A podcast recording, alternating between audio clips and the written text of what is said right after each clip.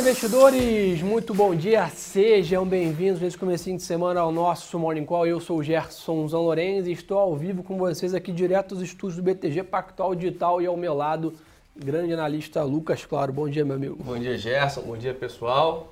Começando a semana bem. É isso aí, pessoal. Começando a semana passada muito agitada, né? Bastante volatilidade, apesar de alguns dias ser pro lado positivo, né? Recuperação dos mercados. Sexta-feira, naturalmente, o mercado pesou né? O pessoal quis reduzir um pouco de posição, esperar o final de semana. E a semana é bem intensa. Essa agora, apesar de começar mais devagar, né, Lucão? Com a agenda mais esvaziada hoje, ao longo da semana temos aí PIB dos Estados Unidos, PCI dos Estados Unidos, que é o principal indicador de inflação que o Fed, lá que o Banco Central Americano mais olha. Então, bastante né, dados importantes. Mas a semana em si começa meio mista, mas para o Brasil acho que é até mais positivo, né, Lucão? Exatamente. A gente olha aí commodities super bem, né? Exatamente, pessoal. O petróleo sobe 1,5%, tá? A WTI superou 75 dólares e o Brent quase 80 dólares, tá?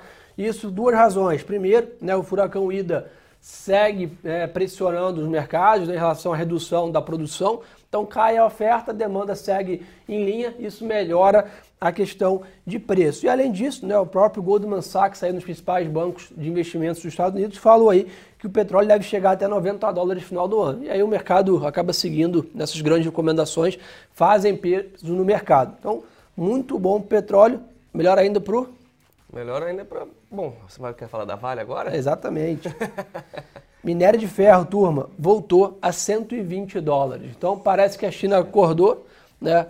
Tivemos uma grande demanda aí das empresas, das usinas siderúrgicas na China, né, buscando estocar matéria-prima, até porque estamos próximo, próximos de um grande feriado chinês que acontece no dia 1 de outubro. Né? Então a China vai parar alguns dias aí nesse feriado e antes disso as usinas acabam se estocando é, de matéria-prima antes. Então, uma grande demanda por minério de ferro, consequentemente, sobe forte. Semana passada estávamos em 100 já estamos a 120 dólares a tonelada. Impressionante. Back como, to the game. Impressionante a volatilidade do minério de ferro. Né? Impressionante. É, vai para 230 dólares, volta para baixo dos 100, agora já estamos em 120 de novo, no espaço de que? Três meses? Está com mais vol do que o Bitcoin. É isso que eu ia falar. eu acho que esse é um ponto importante, mas pro lado positivo, né? Petróleo e minério de ferro, duas, as duas maiores commodities do mundo. O Brasil, um grande país exportador de commodities, com as maiores empresas do Brasil sendo de commodities ou né, de matérias-primas bom para o Brasil. Já dando spoiler para vocês aqui, o EWZ sobe lá fora próximo de 0,50, se eu não me engano, e as ações da Vale já subiam 1,20. Né? Então, a gente viu a Vale como a grande âncora no índice aqui semana passada, né? caindo 20% no mês, acompanhando esse sell-off do mercado de minério de ferro. Se recupera o minério hoje, consequentemente deve ser bom para a Vale também hoje e companhia. Tá bom ficar de olho nisso também. Mas, Lucão, voltando aqui para o internacional, é, de novo, o que tem acontecido? O mercado ainda está cauteloso com a questão da Evergrande. Né? A gente está vendo lá fora o mercado meio misto, então S&P praticamente de lado, Londres sobe um pouco, em compensação Nasdaq, né, que é o índice de tecnologia nos Estados Unidos, cai. Então, ou seja, mercado meio misto, volume baixo, né, ainda com essa preocupação em relação a incorporadora chinesa. Né? Essa ainda não está claro né, essa questão de pagamento da, da, dos juros sobre os bons da companhia, se o, se o Banco Central chinês vai né, socorrer a empresa ou não. Então está aquele zona cinzenta que preocupa o mercado. Não. É, aí o governo chinês, ao longo do final de semana, injetou mais liquidez no mercado. Né? Então isso também, é claro, muito por conta desse, desse caso. E outro ponto, a gente teve um, um digamos assim, um apagão na China, né? uma crise energética. energética na China. Outro ponto para a gente ficar de olho, então o pessoal até é, voltando aquele fantasma, aquela preocupação de aceleração, de, de, de velocidade Exatamente. da recuperação econômica chinesa, que está cada vez mais, digamos assim, para o lado de que está desacelerando mais do que o mercado esperava, né, Gerson? Esse ponto que você falou é importante. O governo chinês né, impôs restrições sobre as empresas na China em relação ao consumo de energia. Então você tem que tem horas né, que você precisa desligar a produção das suas máquinas para reduzir consumo. Isso basicamente cria redução de produção, redução de PIB. Né? Foi o que você falou bem ali, a questão de crescimento econômico da uma das principais economias do mundo. Pesa sobre o mercado. Então tem que ficar de olho nisso. Seguindo no mercado global, pessoal, o Treasury americano é o grande destaque do dia, sobe para 1,48, tá? Essa escalada da Treasury está em linha com um tom mais duro né, do Jeremy Powell na última decisão do Fed na quarta-feira passada. Né, então o mercado vai ficar de olho nesse PCI, né, que é o principal indicador de inflação que o Fed olha ao longo da semana. Hoje, como eu comentei, agenda um pouco mais vazia, temos aí discurso da presidente do Banco Central americano, é, europeu, desculpa, a Christine Lagarde, no parlamento da União Europeia às 8h45 da manhã, já começa daqui a pouquinho a falar a presidente do Banco Central Europeu.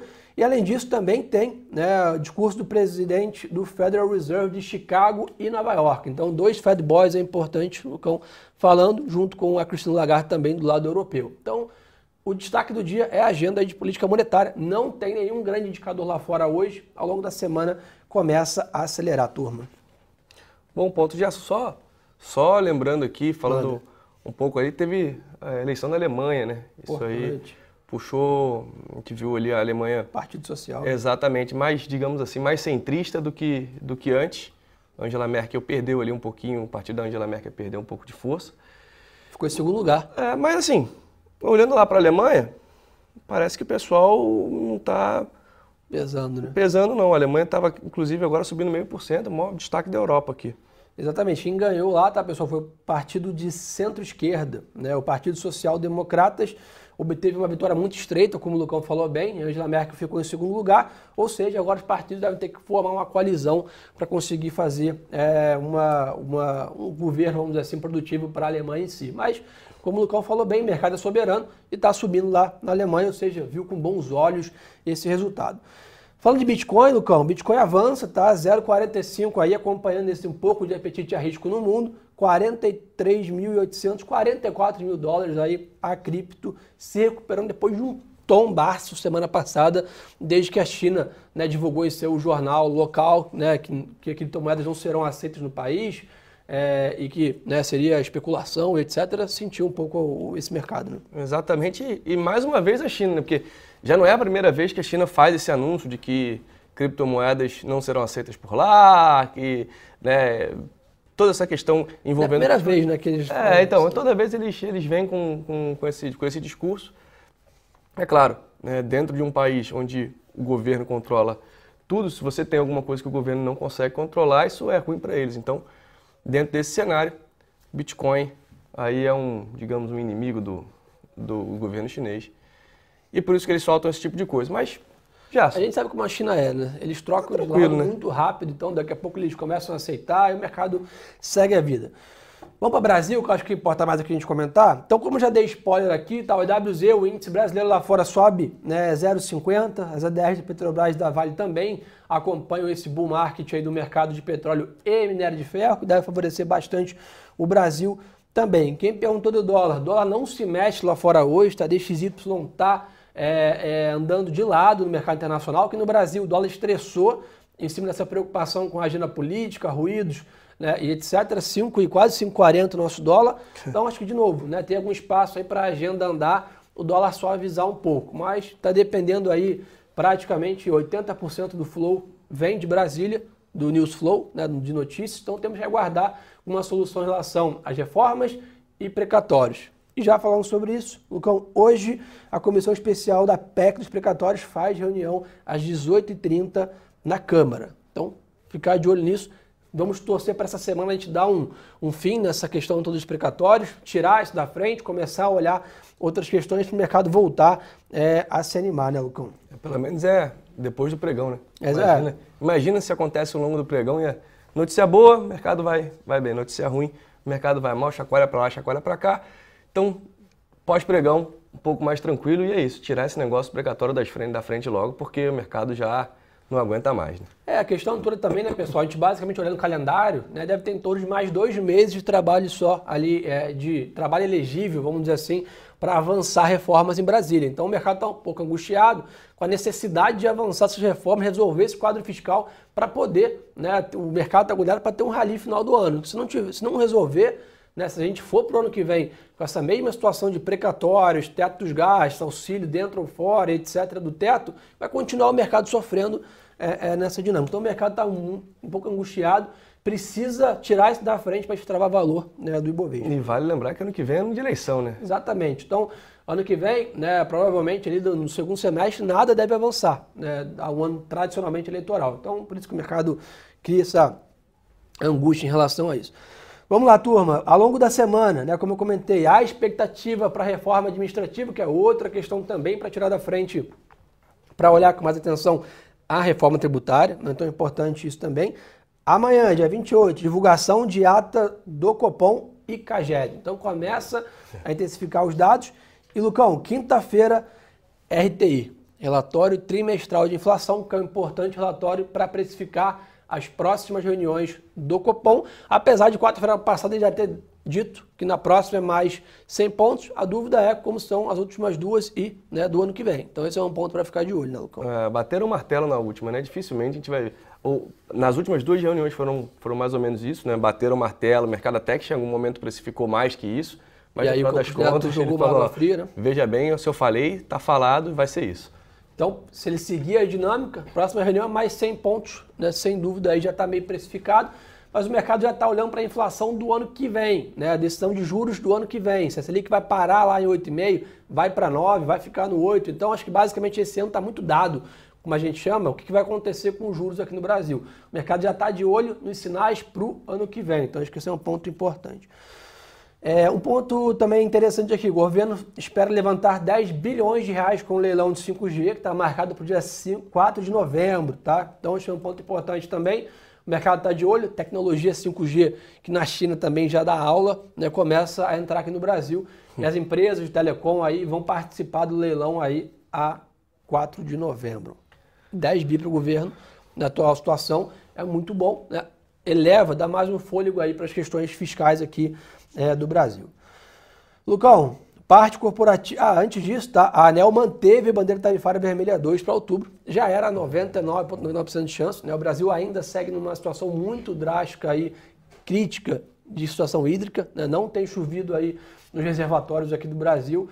E a gente segue com níveis máximos né, de custo de luz. Né? Isso vai direto para a inflação, né, Lucão? Exatamente, é isso que eu ia falar. Petróleo subindo. Né, é... Dólar subindo. Dólar subindo conta de luz segue cara, então, pessoal, inflação, já vi até alguns comentários aqui sobre inflação, segue alta, né? Exatamente. Pessoal que pode chegar a dois dígitos. Não é o cenário base, mas não está descartado, né? Sem dúvida, com essa questão de dólar mais forte, commodities voltando a subir e a questão toda aqui de, de crise hídrica, etc., pode ser que a inflação nossa belisque aí essa questão. Corporativo, Lucão, Petrobras concluiu a venda de 40% da gás local para White Martins por 60 milhões de reais, uma operação muito pequena, mas eu acho que pouco a pouco Petrobras vem cumprindo seu objetivo de desinvestimento, desalavancagem, enxugar o balanço e voltar a focar no que é bom, que é explorar o petróleo, pré-sal e por aí vai. E essa alta do petróleo favorece bem a companhia também, mas Perfeito. fica aquela questão toda, né? de críticas aí que parte do governo tem feito em relação ao preço da gasolina, medo de intervenção, etc. Se a gente olha os pares da Petrobras na bolsa, estão subindo bem mais do que ela, porque sempre paira sobre a companhia estatal ali um medo de uma interferência, de ter que segurar preço, etc., nesse mercado, né, Lucão? E principalmente, com, como você falou ali, né, o Goldman, ele prevendo, digamos, o, o petróleo 90, o petróleo 90 né, certamente essa pressão aumenta sobre a Petrobras.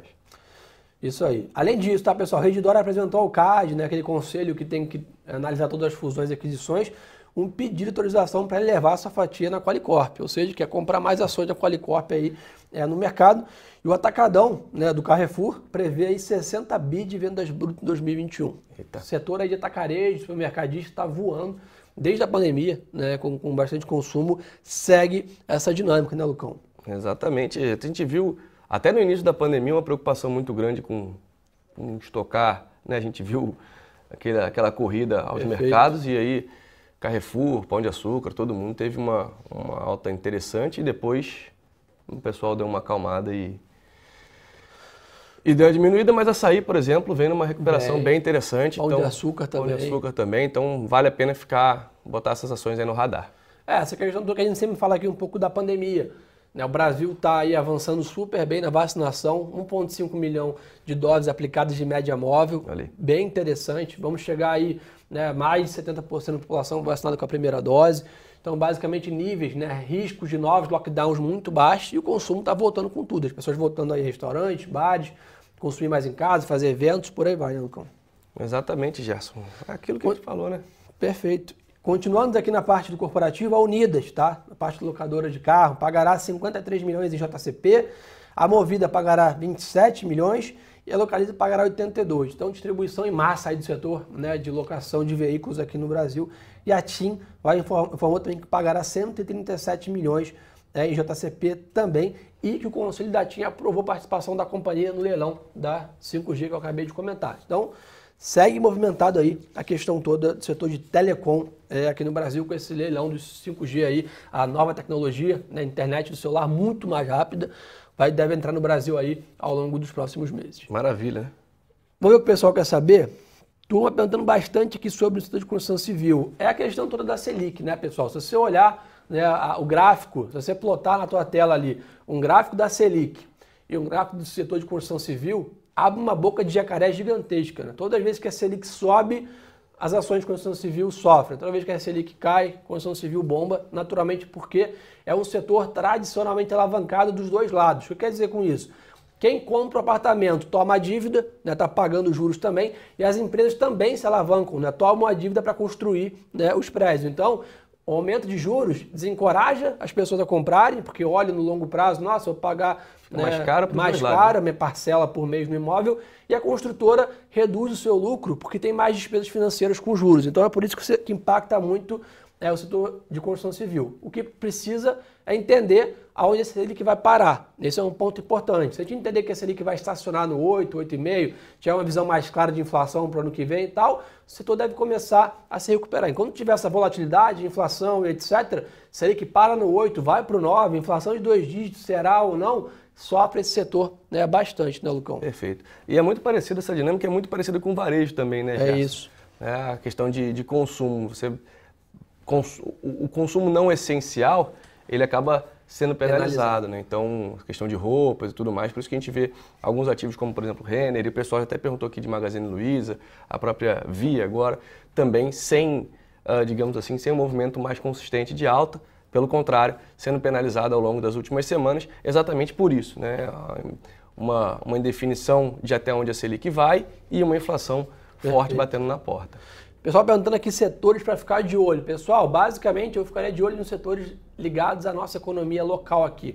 Inclusive o BTG lá, área de análise nossa aqui, que o Lucão faz parte, junto com o Bruno Lima e todo o time, estamos preparando aí uma carteira nova né, de papéis para ficar de olho até o final do ano. São basicamente aí 10 ações que a gente quer ficar de olho até o final do ano, que a gente gosta, do lado da análise técnica e fundamentalista. Juntando os dois. Para ficar de olho nessa economia nossa local. Isso porque realmente retomada do, da atividade aqui, o Brasil voltando a consumir, pandemia cada vez mais controlada aqui pelo que parece, vacinação super avançada, risco de lockdowns baixos, risco de variante delta baixos. Isso a gente começou a olhar as ações que ficaram para trás e tem muita ação, muita empresa boa que vai entregar bons lucros até o final do ano, porque voltou a faturar e voltou a trabalhar, como a gente já comentou algumas aqui já. Então, acho que de novo, Dá até para ver um pouquinho de commodities ainda, né, com essa queda da Vale recentemente, bom ficar, dá para ficar de olho ali, mas boas empresas ali, né, como Renner, por exemplo, né, alguma parte também de bancos digitais, é, parte de celulose, turismo, turismo, ficar de olho aí também, aviação civil, Gol, CVC, Tô dando muito spoiler aqui, Sim. mas daqui a pouco vai sair a carteira, a gente vai comentar com vocês aqui essa recomendação da área de análise. Mas eu ficaria de olho nas ações do mercado local, consumo, JBS, Ambev, empresas que estão voltando a se beneficiar, porque basicamente eu acho que o mercado lá fora até pode acalmar um pouco, né? Evergrande se acalmando, China voltando, etc. Mas não acho que o S&P vai terminar com 40% de alta, ou seja, mais 20, né? Mais uma pernada nesse segundo semestre, eu acho difícil é isso. Tem muito mais chance, talvez, das nossas ações aqui que estão amassadas por causa da pandemia se recuperar. Então, eu ficaria de olho nesses setores mais da nossa economia local. Né? Bom, perfeito. Não tenho nada a acrescentar isso. Perfeito. Não, até porque você está participando das, discussões firmes lá com a gente de quais são os papéis aí, turismo, aéreo, exatamente, consumo local é, nisso. Mas é óbvio, não dá para ficar de fora de vale aí nesses preços atuais também, com esse caminhão de dividendos aí que vem distribuindo. Né? É sempre bom ter na posição. Mas é aquela parte de asset allocation que a gente chama, pesar mais a mão no consumo local e manter uma posição de commodities talvez agora um pouco mais reduzida. A gente viveu uma posição de commodities bem mais forte nos últimos dois anos, agora talvez na hora de balancear um pouquinho, pesar mais no local. Trabalhar a carteira, né, Gerson? É isso aí. É, o mais o pessoal está querendo saber aqui. É... Pessoal perguntando de shopping. Shopping, é, a dinâmica é muito parecida com a questão do varejo, né? Então, quando a gente Exatamente. tem uh, uma, uma expectativa de Selic, que a gente não sabe se para em 8, 8,25, 7,5, 7,75 ou se vai um pouco mais, né? E a inflação que cada vez dá um, um pouquinho mais de susto na gente, energia muito cara, como o Gerson falou, petróleo também expectativa de alta. E aí é, o pessoal segura um pouco a mão. Mas as coisas ficando um pouco mais claras, situação para shoppings também, assim como o varejo, deve melhorar bastante. Pessoal perguntando aqui de Honey 3, nosso Richard gosta muito do papel, tá? Expectativa de ótimos resultados à frente aí, bom ficar de olho. Suzano, Honey, setor de celulose bombando, né, Lucão? Exatamente. Suzano apanhou um pouquinho aí ao longo das últimas semanas, mas é aquela ação que a gente sabe que, historicamente falando, é uma ação até defensiva para se ter em carteira, né? Fale sobre a 3R, deve continuar bombando aí com esse petróleo voltando a se recuperar, tá? Acho que é um dos pares que eu comentei aí em relação é, à Petrobras, Rio 3R. Rio 3R, ficar de olho nesses papéis aí que voam junto com o petróleo e não tem tanto risco da questão né, é de, de governança. governança. Perfeito, Lucão. É, pessoal perguntando do câmbio, de, de novo, enquanto não resolver Brasília, câmbio é estressado, mas de novo, uma sinalização grande e alta de juros aqui, lá fora um, um tom mais calmo, deveria ser favorável para o nosso real. Deveríamos ter um real próximo de 5 final do ano.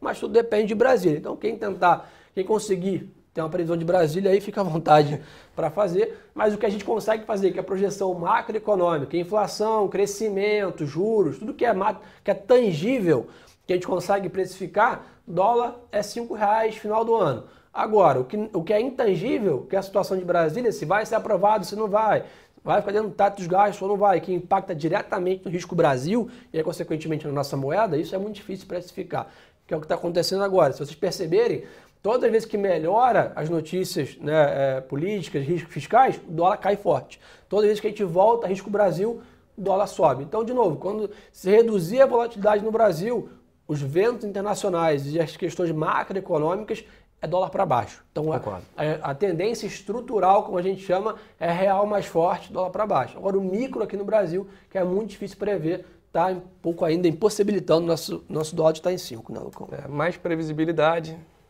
investidor estrangeiro se sente mais confortável para investir, compra real, vende dólar, joga é, o dólar aí para perto dos 5 reais. Pessoal, super audiência hoje aí em 2100 no YouTube, aí 600 no Instagram, show de bola, comecinho da semana. Falta o like, né? Falta o like, deixa o like aí, turma. Para quem ainda não deixou no, no, YouTube, quem tá no Instagram, parada obrigatória de seguir a gente aqui, tá aí, arroba Gerson Lorenzi, Lucas M, claro. Turma, imperdível esse nosso conteúdo aqui, lá no nosso Instagram também. Para quem perdeu a semana passada e final de semana também deu mole, abre agora lá o Spotify, procura o radar da semana, Boa. escuta o nosso podcast aí 40 minutinhos para começar segunda-feira indo para trabalho, no carro, aí no ônibus.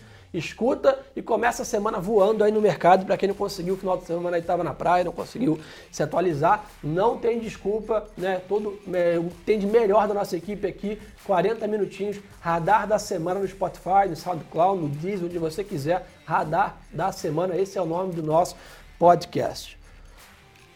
E fiquem atentos aí, daqui a pouquinho vai ser a carteira dos 10 papéis aí que a gente está vendo até o final do ano. Vamos bombar né, com isso. Lucão, obrigado pela parceria. Obrigado, Gerson. Obrigado, pessoal. Bom dia. Turma, lembre-se de seguir a gente aqui no Instagram. De novo, não perca essa oportunidade. Muitos papéis que vocês falam aqui, boletim focos, vacinação. Não dá tempo de comentar aqui nesse rápido encontro nosso.